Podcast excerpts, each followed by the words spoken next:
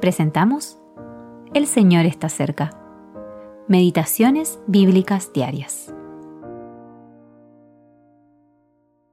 Meditación para el día 5 de enero de 2024.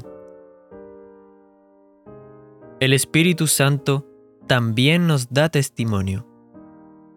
Hebreos capítulo 10, versículo 15. El testimonio del Espíritu. Muchos cristianos no entienden los pasajes de la palabra que hablan acerca del testimonio del Espíritu Santo.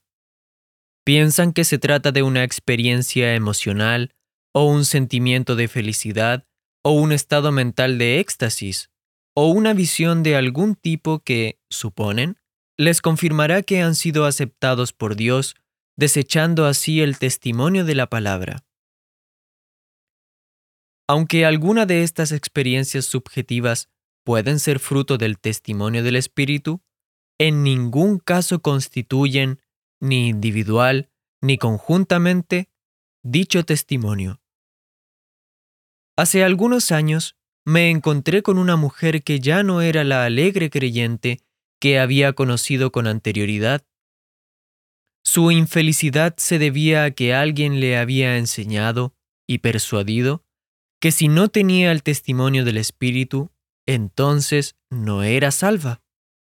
Y aunque había orado fervientemente por recibir este testimonio, no lo había obtenido.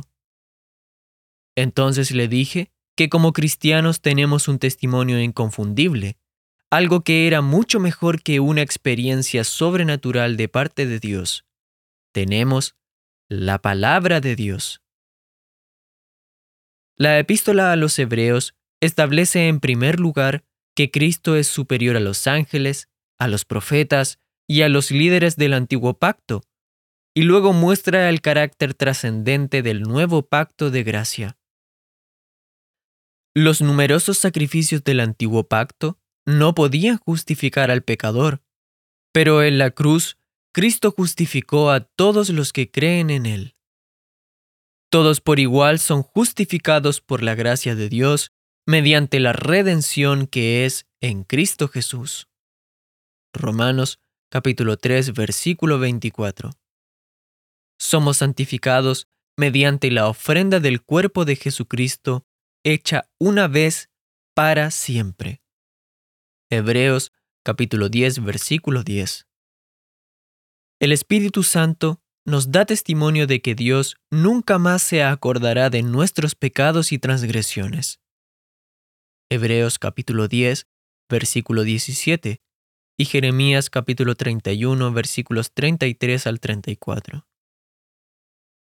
No necesita orar y suplicar para recibir este testimonio, pues el testimonio del Espíritu está en la palabra de Dios.